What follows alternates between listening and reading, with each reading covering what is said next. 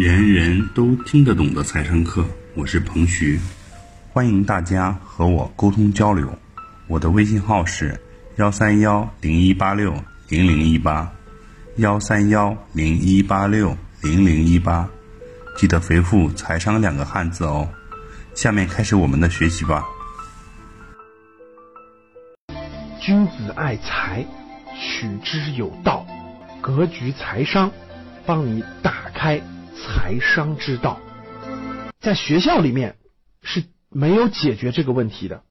我们经常可以看新闻看到，现在的很多中小学生，由于手机上网很方便了，电脑上网很方便了，iPad 上网很方便了，所以很多中小学生呢，都通过看直播呀、打游戏呀，通过各种各样的这种直播平台呢。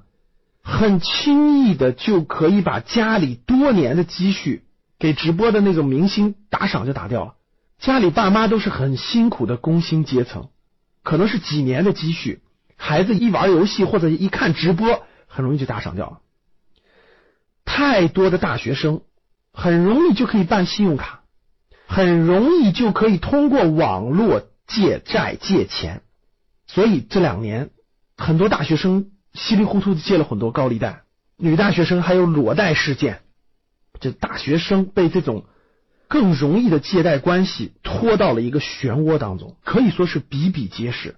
孩子们怎么能抵御这个诱惑呢？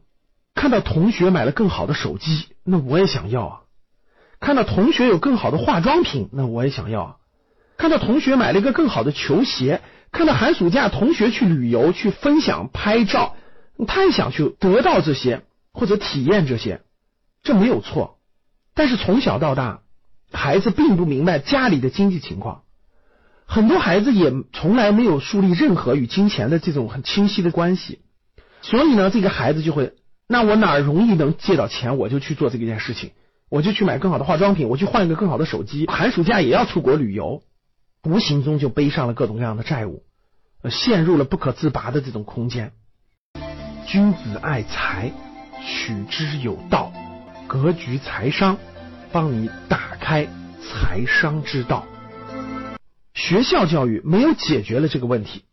那在家里的时候，大多数家庭并不会或者也不了解如何去培养孩子的这种正确的财商。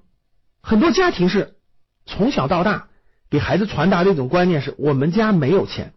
还有一种呢，是我们家不缺钱，很多有钱的家庭会给孩子说我们家不缺钱。还有一种家庭是我们家不允许谈钱，你钱是低俗的东西，我们不允许谈钱。各位听众，你的家庭或者你身边的家庭是不是也同样有这种情况呢？你的家庭属于我说的哪一种呢？第一种，我们家没有钱。当一个孩子从小到大，家里的父母。传达的这种家里的文化，家里与这种钱的关系的文化，就是我们家没有钱的时候，那这个孩子很容易形成一种价值观，就是啊，我上学读书的目的和动力就是去赚钱，这就会成为他的动力，特别是会成为他青年早期时期的一种动力。父母从小到大就跟我说，我们家是穷人，我们家没有钱，所以呢。会给他一种，哎呀，我一定要学习好，我一定要出人头地，我一定要去多多的赚钱。这个大家发现没？有一个伏笔啊，赚钱成为他的核心的目的，这里面是有很多问题的。如果他把赚钱作为了第一目标，那未来将会出现什么问题呢？第一个，当他赚钱的过程中，他就极有可能丧失掉边界，丧失掉道德，丧失掉很多。原则性的东西。第二，有一天他赚到了钱的时候，他很快会陷入一种迷失状态。我今天已经不缺钱了，那我活着到底还是为什么呢？这种情况在我们格局的过往的学员当中，可以说一些中高净值的学员当中非常非常普遍的现象，也可以说是代表了中国过去从一穷二白到改革开放到今天三四十年的变化当中，一代人带来的都普遍的一个现象。君子爱财，取之有道。格局财商，帮你打开财商之道。第二就是我们家不缺钱，那从小到大家里的这种财商教育的文化是我们家不缺钱的时候，会造成一种情况，这个孩子呢，家长的想法很好，对吧？孩子，我们家不缺钱，你不用考虑钱的问题，啊，你可以培养你的兴趣啊，培养你等等很多的东西。另一方面呢，这个孩子就会养成一种啊，既然我们家不缺钱，是吧？那我就不用挣钱了。那现在社会上大多的事情用钱不都可以解决吗？那我就不用挣钱了。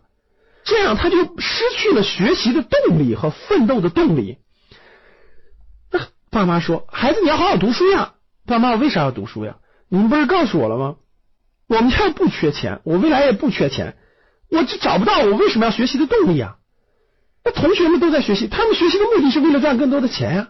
我今天已经解决了，我干嘛还要这么辛苦、这么拼搏、这么努力去学习呢？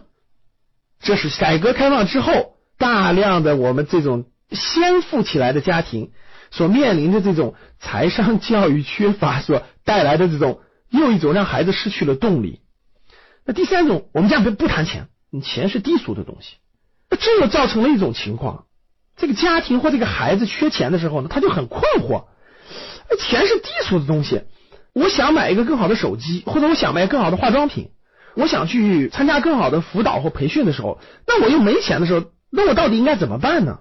就这种属于是一种逃避，就家里不谈论这个问题，逃避，你自己解决去。所以这个孩子会很迷茫和困惑。那我到底是应该咋办呢？我这没钱了，我应该是怎么去挣呢？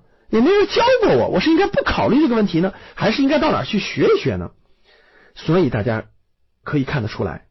由于我们家庭里面这种财商观念的不同，将会造成这个孩子在他与钱的关系上造成这种迷惑、迷茫。以上就是本次课程的内容，人人都听得懂的财商课。喜欢本节目的朋友，请关注和订阅。欢迎在评论区留言互动，也可以添加彭徐的微信。幺三幺零一八六零零一八，幺三幺零一八六零零一八，做进一步的沟通和交流。感谢大家的收听，我们下期再见。